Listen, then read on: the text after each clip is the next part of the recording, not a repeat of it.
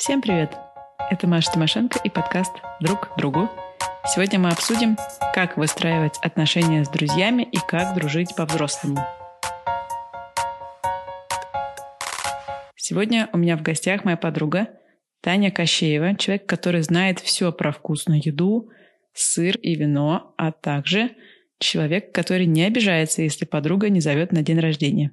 Поэтому Таня здесь. Тань, привет. Привет, Маш. И давай начнем как раз про зрелую дружбу и про принятие и понимание условий другого человека. Расскажи, почему ты вообще решила на эту тему поговорить? У тебя наверняка какие-нибудь истории есть. У меня, естественно, есть истории из разряда а почему ты мне не звонишь, а вот мы так долго не встречались. И ты думаешь, а, собственно, дружба — это вообще-то игра в двое ворот, и, конечно, обидно слышать, да, от друга, что ты ему не позвонил, и поэтому ты плохой друг, а он такой хороший, потому что тебе об этом сказал. Я считаю, что эта история про то, что если тебе хочется с кем-то общаться, ты просто набираешь телефон и говоришь «Привет, как твои дела? Давай встретимся, можешь, не можешь». Идея в том, чтобы просто реально оценить и свои, и чужие условия жизни, возможности, и, исходя из этого, уже выстроить нормальное общение не зацикливаться на том, что кто-то тебе чего-то должен или должен каким-то образом дружбу поддерживать.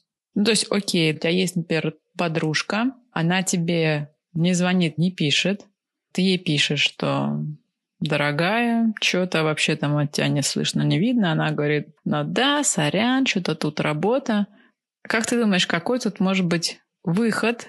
Норм же, ну там, не знаю, пойти другой подружке написать встретиться. Конечно. Я считаю, что это совершенно нормально. Более того, я не вижу никакого смысла говорить об эксклюзивности дружбы. Все знают, что у тебя не один единственный друг, как в школе, например, да, когда ты сто процентов времени проводишь с одним человеком, вам классно, вы никого не хотите пускать в свой мир, и все здорово. А во взрослом мире ты получаешь удовольствие от общения с разными людьми. И все. Мне кажется, что это нормально. Ты можешь выбрать себе, что да, я, например, по музеям хожу вот с этой подругой, потому что нам классно так. А в кафе я хожу с другой подругой, потому что у нас общие интересы, там, например, классная еда. Просто мы хотим именно так проводить время. И, и это, мне кажется, здорово, да, когда вы именно соприкасаетесь с какой-то частью жизни, но при этом у вас нет обязательства нон-стоп общаться, звонить, писать постоянно. У меня огромное количество подруг, с которыми я могу встречаться раз в год. То есть вот просто мы встречаемся и как будто бы начинаем с того места, где закончили. И всем классно. И я считаю, что это нормально. Тут еще, знаешь, такая тема есть, что об этом редко задумываешься, как в отношениях, так и в дружбе. Ну вот хорошо, да, тебе подруга не звонит, не пишет. У нее наверняка какие-то свои проблемы, еще что-то. И после того, как ты устраиваешь скандал на эту тему, ну хотя понятно, что всякое бывает, иди просто пообщайся с другой подружкой. Никто почему-то не думает о последствиях, о том, что вот эти предъявы, они все-таки имеют потом эффект. Скорее всего, это как-то повлияет на ваши отношения, особенно если это будет предъява немножко необоснованная. Слушай, она в любом случае будет необоснованной. Мне кажется, что это исключение человека из комфортного состояния, да, то есть с одной стороны ты в пространстве любви можешь быть, да, с кем-то, а с другой стороны ты можешь напрягать человека, и он, прежде чем тебе написать, будет думать, а достаточно ли часто я пишу, хороший ли я друг. Вот эта вот вся история, мне кажется, не про настоящую зрелую именно дружбу, когда ты позволяешь человеку быть на своем месте, жить своей жизнью и говорить тебе, слушай, я очень тебя люблю, ты классный, ты классная, но я могу с тобой встречаться раз в год. И это нормально. И это какое-то неприятие другого человека. Естественно, я могу себе представить, что вряд ли кто-то захочет продолжать в таком ритме. Это какое-то давление лишнее. И это точно не про дружбу, а вот именно про предъявление каких-то прав собственности. Да. Причем, кстати, ты вспомни, это может быть и с детьми, и мужьями, и, и бывшими мужьями.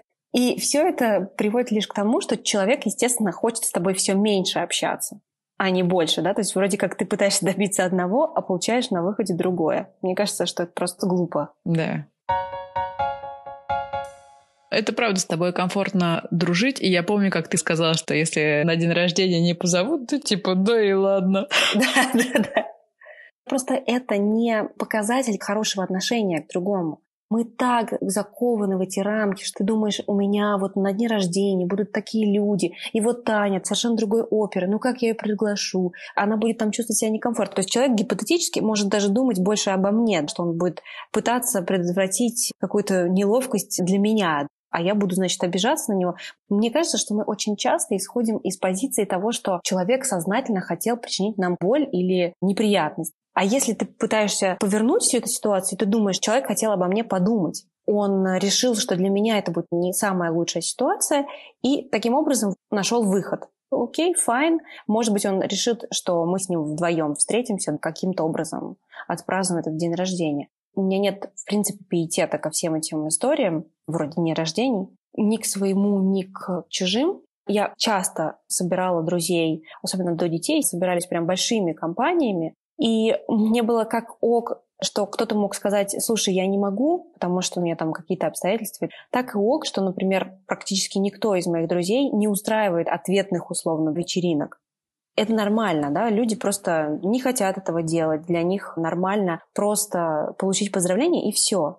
Более того, слушай, я даже не обижаюсь и не парюсь, когда кто-то меня забывает поздравить с днем рождения, потому что это же ведь условности, которые мы сами себе придумываем. Вот, мол, это мой день, он такой волшебный, невероятный, все должны носить меня на руках. Я предпочту хорошие отношения в течение всего года или в течение всей своей жизни, чем какой-то в один конкретный день. Потому что очень часто бывает, ты человека недолюбливаешь, но в день рождения класс, несешь ему подарок. Первым, первым поздравляешь, да? Первым поздравляешь, да. По мне так э, уж лучше ко мне будет хорошо в принципе относиться, чем вот этот дурацкий ритуал соблюдать. Слушай, а как ты к этому пришла? Это очень круто развитый эмоциональный интеллект, или как это называется, когда ты, если тебя не позвали на день рождения, ты все-таки думаешь о том, что человек мог тебя не позвать ради твоего комфорта, да, не ради того, чтобы тебя обидеть или потому, что он не хотел. Ты знаешь, мне кажется, что это частично какие-то встроенные настройки. Я так, в принципе, к этому относилась и в детстве, и в подростковом возрасте. У меня, кстати, есть подруги, которые настолько близко к сердцу воспринимают свой день рождения, что я знаю, для них это очень важно. И это тоже для меня нормально. У меня нет такого, что «Ой, ребят, слушайте, прекратите париться по поводу своего дня рождения. Это полная ерунда». Нет, нет. Лично для меня это не что-то такое, что заставляет меня беспокоиться или думать о каких-то таких вещах. Но если я знаю, что для моего друга, для моей подруги это важно, я всегда принимаю условия. Но это вот скорее история про то, что ты просто хорошо относишься к тем, кто тебе близок, да и, собственно, ты понимаешь, что люди бывают разные. И понятие нормы, ее как таковой не существует. Мы живем в классную эпоху постмодернизма, когда нет чего-то правильного или неправильного, есть мое, то, что меня отражает. И мне кажется классно, что люди высказывают свои какие-то предпочтения. Например, знаешь, я очень классно отношусь к тому, что люди составляют виш-листы. То есть список подарков, которые им хотелось бы получить. Это, во-первых, облегчает жизнь всем, кто идет на день рождения.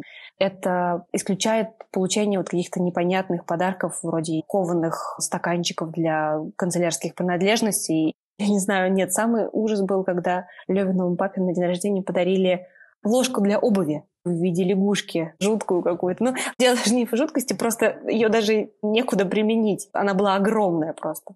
Это здорово, потому что это такая парадигма честности. То есть мы все говорим открыто, что я вот такой, я хочу на день рождения чайник, потому что мне нужен чайник, или мне нужны курсы, или вот я хочу цветы живые в горшках, потому что я сейчас этим увлекся. И это классно. Мне кажется, что мы можем этим пользоваться, потому что до сих пор есть люди, которые говорят, ой, нет, виш-лист, это вообще как-то воспитанные люди так не поступают. Ну, понимаешь, да? Да, что воспитанные люди должны в течение года следить за тем, что говорит твой друг, и записывать себе на подкорку, что ему там нужно. Реально есть такие люди. У меня есть такой друг, я знаю, что он в блокнотик записывает такие вещи. Ну, в принципе, это классная тема. Это здорово иногда бывает удивить кого-то своей внимательностью, скажем так. Мне кажется, что это и есть основная история, что мы все хотим внимания, и часто путаем эти понятия, что прийти на день рождения или позвать на день рождения — это внимание. А на самом деле, возможно, иногда бывает, ты просто запоминаешь, что человек пьет только чай Эрл Грей и никогда не предлагаешь ему травяной, когда он приходит тебе в гости. И это тоже своего рода внимание. Просто оно такое мелкое, как бы не совсем заметное. И вот ты спросила, как это все получилось. Мне кажется, что это микс всего, микс моих собственных ощущений, как должно быть. Я бы хотела, чтобы люди меньше обращали внимание на такие мелочи, вроде там пригласил тебя твой друг или знакомый на день рождения или нет, а больше по существу дружили, что когда надо помочь, ты знаешь, ты можешь рассчитывать на этого человека, и это классно. Тебе удается соблюсти баланс этот, отдавать, получать? Потому что ты же помогаешь прям всегда. Слушай, да, это какая-то кармическая история. У меня настолько парниковая жизнь, мне всегда попадались просто прекрасные люди, которые точно так же могли помочь и всегда были на моей стороне. Ну, то есть э, у меня с поддержкой и помощью вообще никогда не было проблем. И мне кажется, что это, кстати, тоже такая история про то, что ты, может быть, даже не заметишь в некоторых ситуациях, что человек поступил с тобой, ну, как-то так сомнительно. Но так как ты сам, в принципе, на это настроен, и у тебя такой, можно сказать, посыл миру, который невозможно трактовать как-то по-другому, и тебе все это сто процентов возвращается. Хотя, конечно, я не могу сказать, что я что-то делаю для того, чтобы мне что-то вернулось. Это просто скорее такая история, когда ты делаешь, потому что тебе так хочется. И тут не идет речь о какой-то экстра помощи, когда люди все напряглись, искали зеленого медведя для праздника завтра, но бывают такие ситуации, но и то, это тоже фан. У людей зато есть классная история в арсенале. Просить помощь, мне кажется, тоже очень по-взрослому, и этому, если еще не научились, то стоит, конечно, поучиться, потому что это реально сближает. Это такой маячок для сближения, для улучшения отношений. Но это возможность кого-то узнать получше. Знаешь, даже, в принципе, если ты попросил, и человек сказал тебе «нет», это тоже для тебя хороший повод понять, что да, вот у человека такие границы, вот он там не смог сделать, это нормально. Или, знаешь, бывает, ты попросил человека, а он так напрягся, ты такой думаешь, у, ладно, в следующий раз я не буду тебя просить, это слишком дорого мне стоило. И это тоже нормально. То есть я бы не стала делать какие-то экстремальные выводы, да, и ставить на ком-то крест, просто понять, что у нас вот здесь такая граница, и я ее больше пересекать не буду, потому что я не хочу потом расплачиваться за микроскопическую помощь всю жизнь. Ты когда-нибудь замечала, кстати, что мы с друзей иногда большего требуем, чем, например, с близких, с бойфренда, с мужа. Когда тебе муж что-нибудь сказал бы, не, не могу, да, ты такой, ну ок. А если тебе, например, подружка не там вдруг сказала, можно прям отхватить. Ты знаешь, это история про обманутые ожидания. То ты думаешь, ну вот этот друг, он никогда меня не подведет. А тут он говорит тебе, нет, я не могу. И это вот история про когнитивный диссонанс, про фрустрацию от того, что ты получил не того, чего ждал. Это история больше про себя, чем про него. Попытка посчитать, что такое дружба в каждом конкретном моменте. Да, может такое быть, потому что ну, нам кажется, наши отношения столько прекрасны, что он точно поможет. Знаешь, мне нравится быть во взрослом состоянии, когда ты, хвала небесам, можешь больше об этом не думать. Ты не заморачиваешься, ты думаешь, у меня достаточное количество друзей, или я просто могу купить квалифицированную помощь для того, чтобы не перекладывать на других свои разочарования и обиды. Я бы не хотела застревать в этих подростковых эмоциях. Они тоже должны быть. Это тоже классный этап. И все чувства оголены, все эмоции на максималках. Но хорошо, что это все заканчивается. Потому что в 35 это уже тяжело такое переживать. У меня, знаешь, после наших встреч я не могу заснуть. Настолько я перевозбуждаюсь от всех этих эмоций, от общения. Да? Ты представь себе, что было бы со мной, если бы я каждую такую штуку воспринимала. Да мне бы просто не осталось к 40. Блин, слушай, в школе и в юности это, конечно, вообще я прям как вспомню вот с этой моей подругой у нас были несколько школьных ссор, когда мы могли неделю не разговаривать. Это была прям холодная война с самым близким человеком, который может только быть. И весь класс с замиранием следил, когда мы помиримся, потому что реально мы делили класс на две группы. Ну, не воинствующие, скажем так. Все ждали, когда же мы наконец снова соединимся, потому что это было самое классное, веселое время.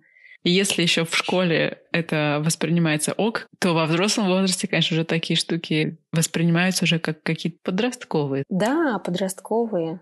Мне кажется, что это несколько нечестно по отношению к другим людям делить друзей, заставлять их не общаться с кем-то. Это именно незрелость, когда ты фактически используешь их как орудие мести.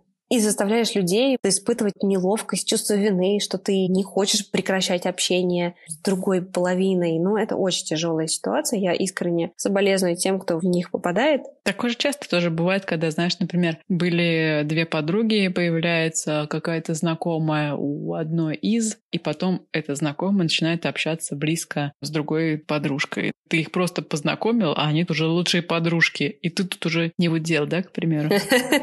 Ну да, да, да. Это, конечно, тоже достаточно часто и весьма болезненная ситуация. Тут тоже, кстати, вопрос, а что такого они нашли друг в друге, что нет условно во мне, да, и что заставило их сблизиться сильнее, скажем, чем со мной. Это такие философские, естественно, вопросы, и, конечно, в момент ты можешь испытывать боль и расстраиваться, это нормально, но здорово взглянуть на эту ситуацию с другой стороны. Причем в этой ситуации можно же подождать. Подождать, когда они поссорятся, и подобрать осколки. Плюс, ну, вы просто банально можете давать разное. Новая подруга дает что-то другое, ты даешь что-то другое. Блин, ну невозможно заставить человека выбрать, да, там общаешься либо со мной, либо вот с ней, потому что вы про разное абсолютно. Сто процентов. Это то, о чем я говорила в начале. У меня есть четкое понимание, с кем я чего могу делать, а с кем я не хочу просто, потому что человеку это будет неинтересно. Знаешь, даже можно делиться по интересам. Помнишь, ты говорила, я не хочу, например, говорить о детях. Зачем напрягать человека, который не хочет? Это так же, как с мужем. Например, у меня муж не любит оперу. Ну зачем я буду его мучить? Я возьму подругу, которая любит оперу. И всем будет хорошо. Мы живем в мире, где ты элементарно можешь даже в соцсетях общаться с кем-то. Да, блин, просто зовешь кого угодно на кофе и все. Да, уже, в принципе, знаешь, у нас благодаря вот этим кружкам есть девчонки, с которыми можно даже в Лос-Анджелесе встретиться, да. И это будет классно, и в этом и есть прелесть зрелой дружбы, когда ты можешь общаться. Ты, может быть, приедешь в Лос-Анджелес и не напишешь, и это тоже нормально. Но у тебя всегда есть такая возможность, и ты знаешь, что Классно, что мы так вот объединены все, несмотря на расстояние. Мы же с тобой тоже так же начали общаться. Я потом, когда смотрела комментарии к своему вот этому посту, где я предлагала встречаться, там были просто все, с кем я сейчас общаюсь. Все те, кто хотел, в принципе, дружить и были настойчивы в своих желаниях, вот они и есть как неожиданно там ты мне написала, мы с тобой стали дружить. Ну, то есть никаких проблем нет, реально, просто пиши. Конечно, да. В этом прелесть легкости и той же самой взрослости и зрелости, когда ты можешь написать, но при этом ты не умрешь, если тебе человек не ответит или скажет, слушай, извини, я не могу, например. У тебя же были ситуации, когда девчонки на нетворкинге говорили, а, я тебе писала, а ты мне не ответила. Ну, это тоже нормально. Бывает, что кому-то чего-то не ответил, но при этом это не закрывает эту дверь да, навсегда.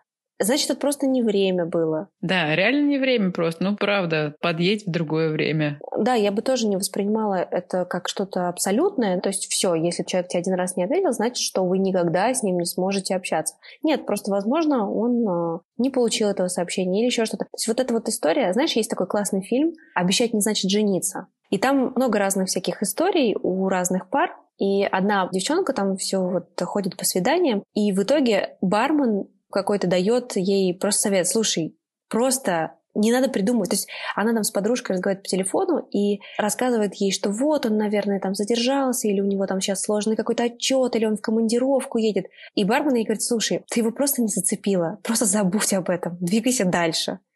И это тоже окей. И она говорит, Господи, ты просто изменил мою жизнь, потому что действительно это просто коммуникация не сложилась. Иди дальше. Значит, сложится с кем-то другим. К сожалению, я не знаю, откуда вот эта боязнь каких-то новых начинаний и отношений. Я не знаю, как это появляется, потому что я сейчас смотрю на своих детей и вижу, что, конечно, познакомиться с кем-то очень тяжело. Хотя разные дети есть. Есть дети, которые очень легко подходят, говорят, привет, я тот, чем ты занимаешься, что это за колпак у тебя на голове, давай дружить. А есть дети, вроде моих. Я помню, старший мой просто бросал детей, которые подходили к нему совочек и ведерко. Просто забирай, что хочешь, только не подходи. И я не понимаю, что это, да? Это какие-то встроенные такие вещи, что человеку очень сложно начать коммуникацию. Как этому научить? И я всегда говорила, если ты хочешь пообщаться или познакомиться с кем-то, давай попробуем это сделать. Я помогу тебе. То есть, понимаешь, да, вот этот первый заход, он может быть очень сложным и простым одновременно, да? Ты же не предлагаешь человеку, я не знаю... Не зовешь его жить с собой. Сразу же всю свою жизнь, да. Я шутила в песочнице, что когда Жека не хотела знакомиться с какими-то девочками, что мало ли, вдруг потом заставит жениться, тут скажешь свое имя, и все, пиши пропало. Но по-настоящему это действительно сложный первый шаг. А с другой стороны, например, возьми Канана, да, он может вообще любому человеку написать. И это круто. Я, конечно, не в таком дзене нахожусь, и я далеко не всем пишу. И, кстати, между прочим, когда я тебе тогда написала... У тебя был выбор, кому написать? Нет, нет, я имею в виду, что у меня было такое сопротивление внутреннее, что вроде как, а что? Да, напишу сейчас. Но у тебя такой был классный посыл, что типа, ребят, я открыта, все те, кто готовы, пожалуйста, пишите. При этом, кстати, я вот помню этот пост, да, там не было обещания, что я с вами буду дружить до гроба. То есть было классно сформулированное послание, что я открыта, я готова общаться, пишите, посмотрим, что мы можем из этого сделать. И мне кажется, что это тоже максимально классный посыл, когда ты не обещаешь золотые горы, но говоришь, посмотрим, что получится. Вот это, кстати, тоже классный момент. Например, у тебя нет возможности увидеться с десятью подругами в разное время. Класс, собери их вместе в одно. Да, Скажи, что хотите, давайте поедем на лошадях кататься. Да, кто откликнется, тот молодец. Кто не откликнется, это его проблемы. Вот эта история про то, что нет никогда каких-то безвыходных ситуаций.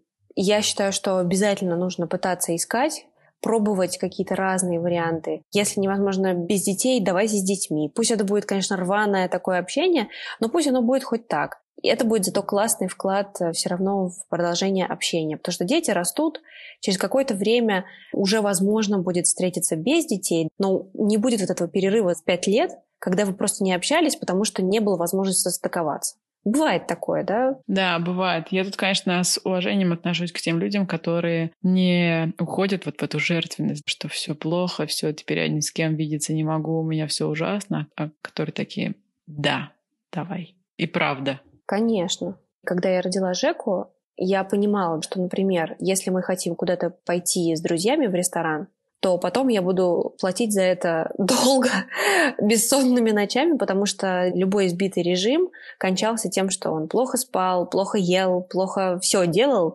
Но я понимала, что это мои риски, я готова понести наказание за то, что я встретилась со своими друзьями. Но при этом у меня не было ни претензий к нему, потому что я понимала, что да, мы чуть-чуть перегуляли, немножечко выбились из графика, и да, придется немножечко успокоить его или как-то вложиться побольше. Но зато я встретилась с друзьями, мы классно провели время.